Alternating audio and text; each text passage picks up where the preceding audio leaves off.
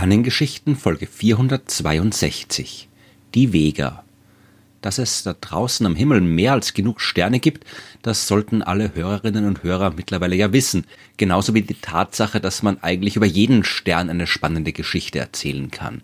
Es gibt aber Sterne, die für uns Menschen und auch für die Wissenschaft eine besondere Rolle einnehmen, und dazu gehört natürlich die Sonne, aber das muss man eigentlich nicht mehr extra erwähnen. Man kann drüber streiten, welcher Stern nach der Sonne für uns der wichtigste Stern ist. Aber auf einer entsprechenden Liste mit Kandidaten müsste man auf jeden Fall auch die Vega auflisten. Dieser Stern gehört zu denen, der von der Wissenschaft am intensivsten untersucht worden ist und der auch in den Mythen der Menschheit eine prominente Rolle gespielt hat. Fangen wir mit den Grundlagen an. Die Vega findet man im Sternbild Leier und man findet sie dort ziemlich leicht, denn sie ist der hellste Stern in diesem Sternbild. Es sind überhaupt nur vier andere Sterne des Nachthimmels heller als die Vega und ihre Helligkeit, die wird uns auch noch später beschäftigen. Die Vega ist uns vergleichsweise nahe. Der Abstand zur Sonne beträgt nur 25 Lichtjahre.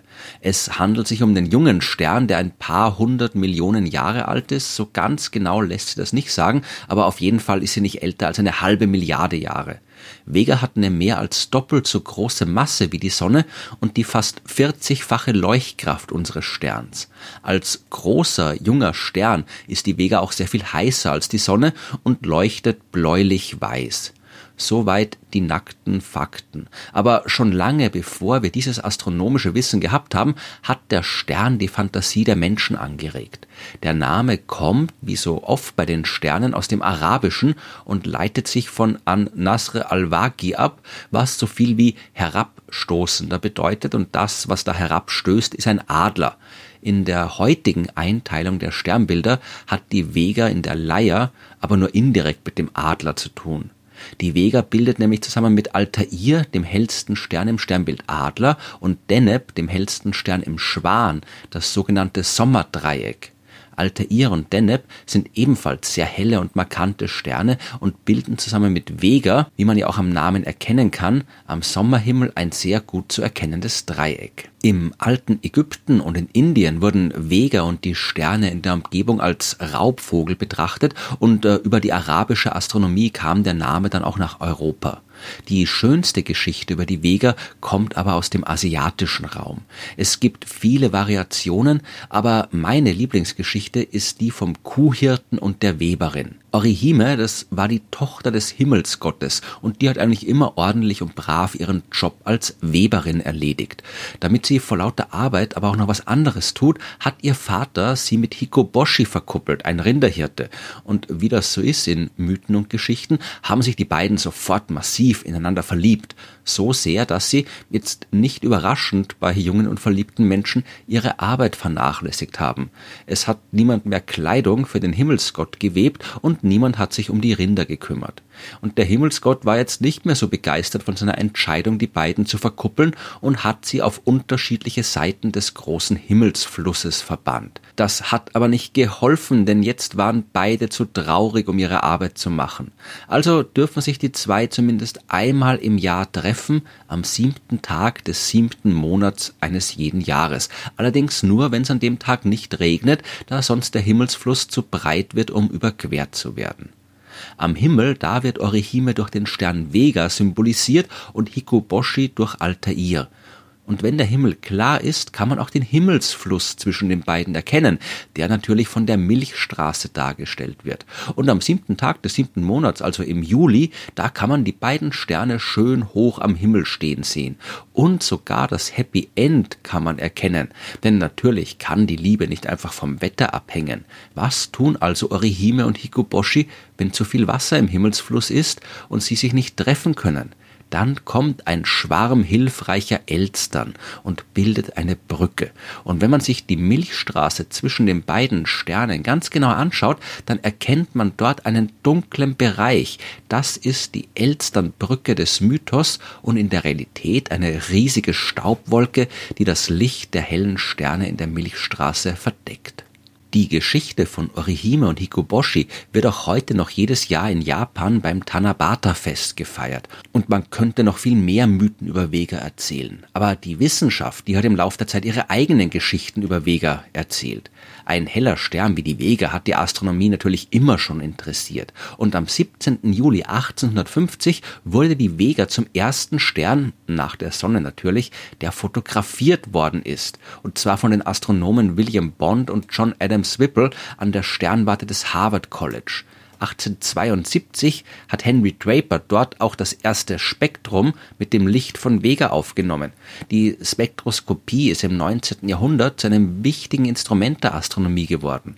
Spaltet man das Licht in seine Bestandteile auf, erhält man ja nicht nur den üblichen Regenbogen aus Farben, sondern sieht darin auch dunkle Bereiche und die entstehen, wenn das Licht auf seinem Weg aus dem Inneren eines Sterns durch seine äußeren Schichten auf die Atome trifft, die dort herumschwirren. Jedes chemische Element blockiert einen ganz charakteristischen Bereich des Lichts und der fehlt dann und deswegen sieht man eine dunkle Linie zwischen den Farben im Regenbogen. Viel wichtiger aber ist, man kann damit herausfinden, woraus die Sterne bestehen, wenn man die Spektren anschaut. Und wenn man die Spektren unterschiedlicher Sterne vergleicht, dann kann man sie klassifizieren und in Gruppen einteilen. Das ist enorm wichtig für die Astronomie, aber für jede Einteilung braucht man mindestens einen Referenzpunkt und für die Spektralklassifikation hat man dafür immer schon gerne die Vega genommen. Die Vega hat sich überhaupt als sehr praktischer Referenzstern erwiesen. Ihre Helligkeit beträgt ziemlich genau null Magnituden.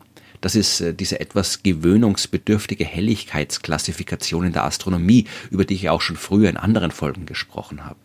Im antiken Griechenland hat man die hellsten Sterne am Himmel zur ersten Größenklasse gezählt und die, die gerade noch so zu sehen waren, zur sechsten Größenklasse. Diese sehr subjektive Einteilung hat man dann später auf wissenschaftliche Grundlagen gestellt und wir verwenden diese Skala immer noch. Wir haben sie natürlich in beide Richtungen erweitert. Und auch da braucht man irgendwas, mit dem man die Helligkeiten vergleichen kann. Und weil die Vega so extrem hell ist und mit der neuen Klassifikation mit ihrer Helligkeit nahe an der nullten Größenklasse liegt, liegt, weil sie eben zu den allerhellsten Sternen am Himmel gehört, hat man sie auch dafür zum Referenzstern genommen. Genauso wie bei der Einteilung von Sternfarben, wo man einen Stern als Referenz braucht, der möglichst weiß leuchtet, was bei der Vega auch der Fall ist. In anderer Hinsicht hat sich die Vega aber als ganz und gar nicht normal erwiesen. Diese wirklich spannende Geschichte fängt 1983 an, als das Weltraumteleskop IRIS auf seine Mission geschickt worden ist. Das sollte damals erstmals den gesamten Himmel im Infrarotlicht katalogisieren. Dieser Teil der Strahlung kann ja die Erdatmosphäre kaum durchdringen. Das heißt, wenn man diese Art von Licht beobachten will, muss man die Erdatmosphäre verlassen. Also hat man IRIS ins All geschickt und hat angefangen, alles zu beobachten, was es dort so gibt. Und dabei hat IRIS natürlich auch die Vega im Blick gehabt und dort etwas entdeckt, was man mit dem wenig spannenden Wort Infrarotexzess bezeichnet. Anders gesagt, man hat bei Vega mehr Infrarotlicht gemessen, als von dort eigentlich kommen sollte. Und man kann eigentlich ziemlich genau sagen, wie viel Licht bei einer bestimmten Wellenlänge ein Stern mit einer bestimmten Temperatur aussendet. Und Vega hat mehr, viel mehr Infrarotlicht ins All geschickt, als bei einem Stern dieser Temperatur zu erwarten wäre. Die Ursache hat man bald gefunden, nämlich Staub. Vega ist von einer Scheibe aus Staub umgeben. Und dieser Staub wird vom Licht des Sterns aufgeheizt und gibt die Wärme in Form von Infrarotlicht wieder ab. Und das kommt zum normalen Infrarotlicht des Sterns dazu und deswegen sieht man dort einen Überschuss. Das war das erste Mal, dass man sowas bei einem Stern beobachtet hat. Und das war durchaus eine Sensation, denn der Staub muss ja irgendwoher kommen. Ein sehr, sehr junger Stern, der kann durchaus von sehr viel Staub umgeben sein. Das ist der Staub und das Gas, äh, was noch alles von der Entstehung des Sterns übrig ist und aus dem später dann Planeten entstehen. Und Vega ist zwar jung, aber schon zu alt für diese Art von Staub. Das müsste alles schon längst weg sein. Das, was man bei Vega sieht, ist eine Trümmerscheibe, also Staub, der entsteht, weil dort schon größere Himmelskörper, mindestens so groß wie Asteroiden, entstanden sind, miteinander kollidieren und neuen Staub nachproduzieren. das klingt jetzt nicht so spektakulär, aber 1983, da hat man noch keine Planeten anderer Sterne gefunden gehabt. Man hat nicht gewusst, ob es anderswo überhaupt Planeten geben kann. Es wäre zwar unwahrscheinlich, wenn die Sonne der einzige Stern mit Planeten wäre, aber solange man nirgendwo anders was findet, ist es eben auch nicht unmöglich.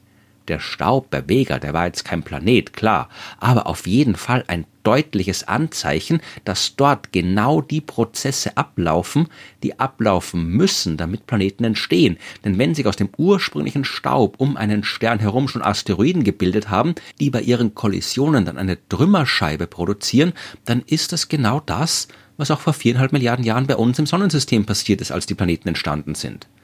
Vega war also der erste ganz konkrete Hinweis darauf, dass auch anderswo im Universum Planeten entstehen und damit auch zu finden sein müssen, was ja dann 1995 auch gelungen ist, als man den ersten Planeten eines anderen Sterns entdeckt hat, allerdings nicht bei Vega. Dort haben wir im Laufe der Zeit zwar immer mehr Hinweise auf die Existenz von Planeten gefunden, die Staubscheibe ist klumpig und schief und irgendwas muss dafür sorgen, dass der Staub dort so ungleichmäßig verteilt ist und die Gravitationskraft eines dort herumschwirrenden Planeten könnte genau diese Ursache sein. Aber nachweisen konnten wir so einen Planeten noch nicht. Wir haben die Vega so ausführlich untersucht wie kaum einen anderen Stern. Aber wir haben noch längst nicht alle ihre Geschichten entdeckt.